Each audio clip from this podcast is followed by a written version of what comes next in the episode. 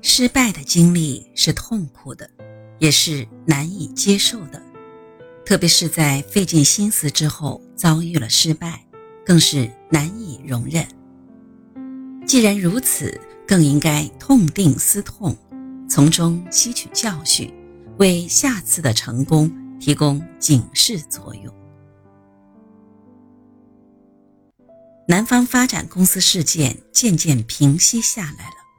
洛克菲勒和克利夫兰城各个炼油厂之间的斗争随之暂停。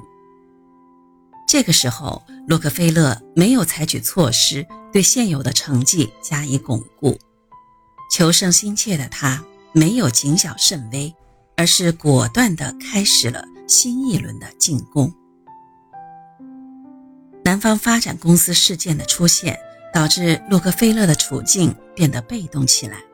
运费折扣取消，意味着要支付和其他地区炼油厂一样多的运费，而克利夫兰城作为炼油中心之一，也将陷入竞争劣势。成品油被运往纽约以前，作为提炼原料的石油必须先以一桶五十美分的价钱运到克利夫兰城。与此相比，泰特斯维尔地区的炼油厂。则可直接把成品油运到港口。为此，1872年4月，弗拉格勒再一次和湖岸铁路公司达成协议，获得了运费优惠。但是，洛克菲勒依旧不满意。这个时候的匹兹堡炼油厂同样面临着运输成本过高这一严重问题。洛克菲勒期望和他们联合起来。采取共同行动，给铁路公司施加压力，迫使其允诺新的运费折扣。考虑到油区的炼油商，连像南方发展公司这样秘密的小型集团都不能容忍，洛克菲勒为此做出决定，要公开地创建一个庞大的炼油商同盟与其抗争。一八七二年五月中旬。这时，南方发展公司已经解散了一个月。洛克菲勒在弗拉格勒的陪同下来到了匹兹堡地区，和当地几个分量最重的炼油商进行了洽谈。商讨后，拟定了一份全国性的炼油商同盟企划书，而后带着企划书赶到了泰特斯维尔。后来，人们称这份计划是匹兹堡计划。其最终目的是要建立起一个全国炼油商卡特尔组织。炼油商卡特尔中央董事会主要负责和铁路公司交涉运费问题，并且分配给组织成员一定的炼油配额，维持住成品油的价格。企划书表明，允许所有炼油厂加入组织。但是必须由洛克菲勒出任董事会主席的职位。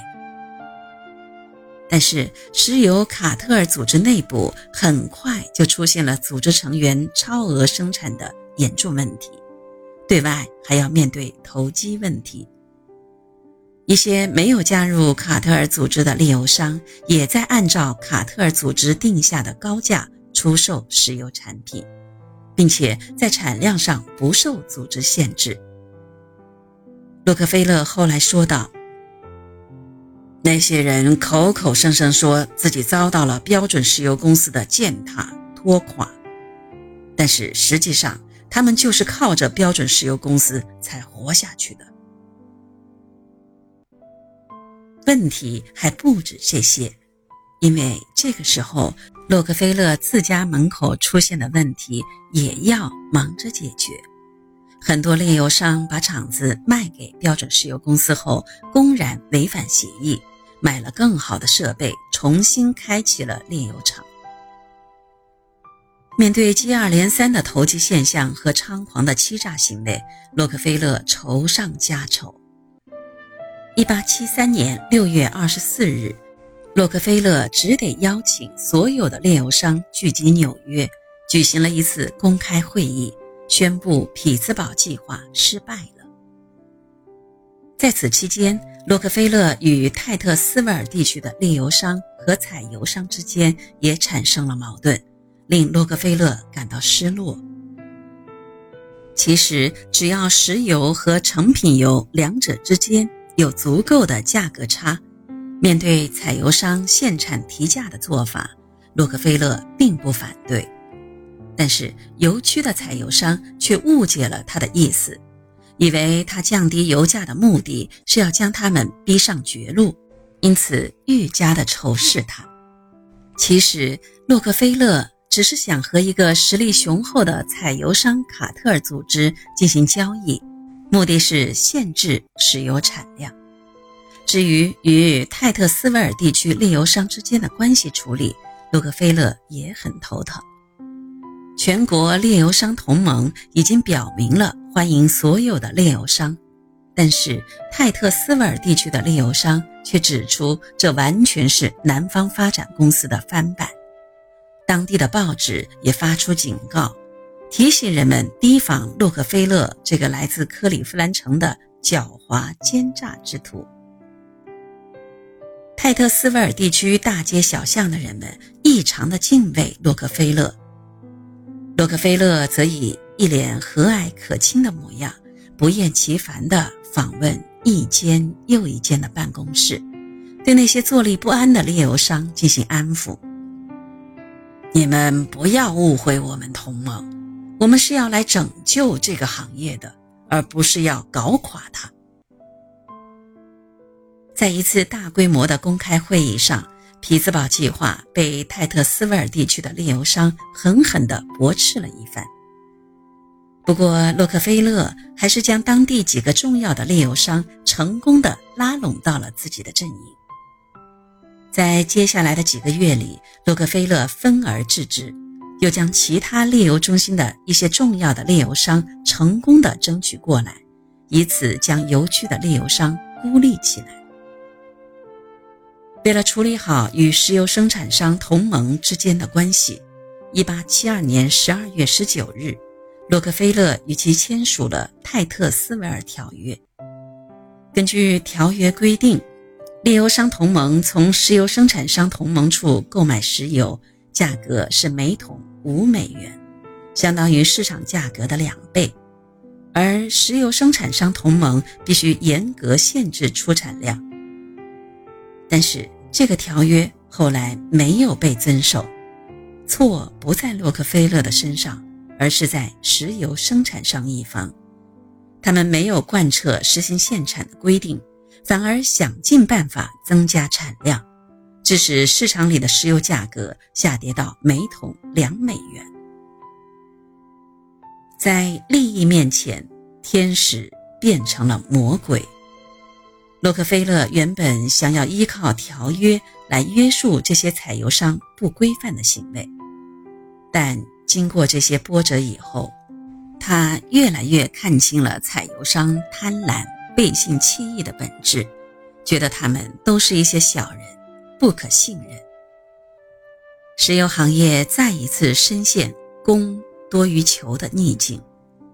一八七三年一月，洛克菲勒终止了泰特斯维尔条约，并谴责道：“你们没有履行条约，没有控制住石油生产量。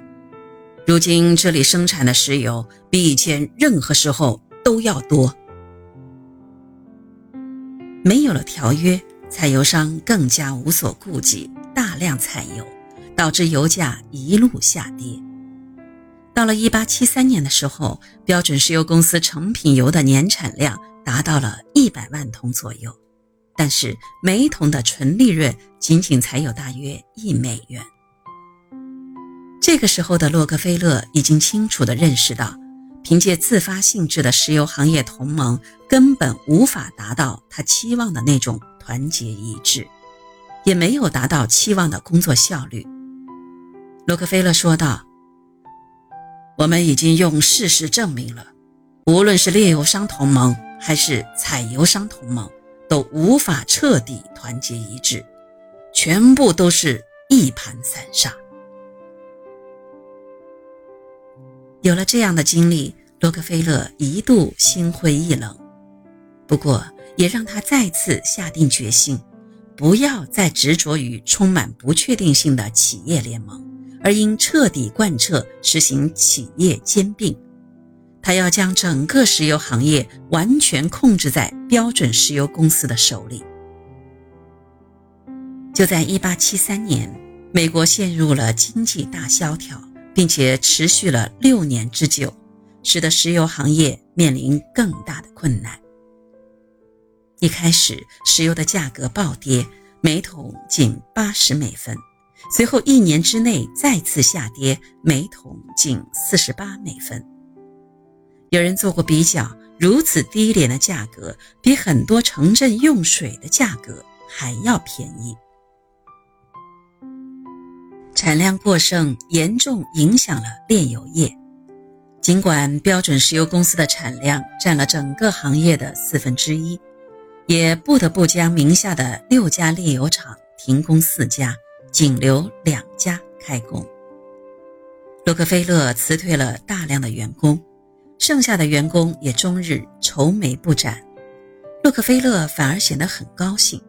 他对员工们说：“此时正是标准石油公司发展的良机。”大家听了他说的这番话，暗里认为他是不是疯了？因为此时不但公司只有一半的开工能力，而且石油行业中的很多炼油厂都纷纷的倒闭了。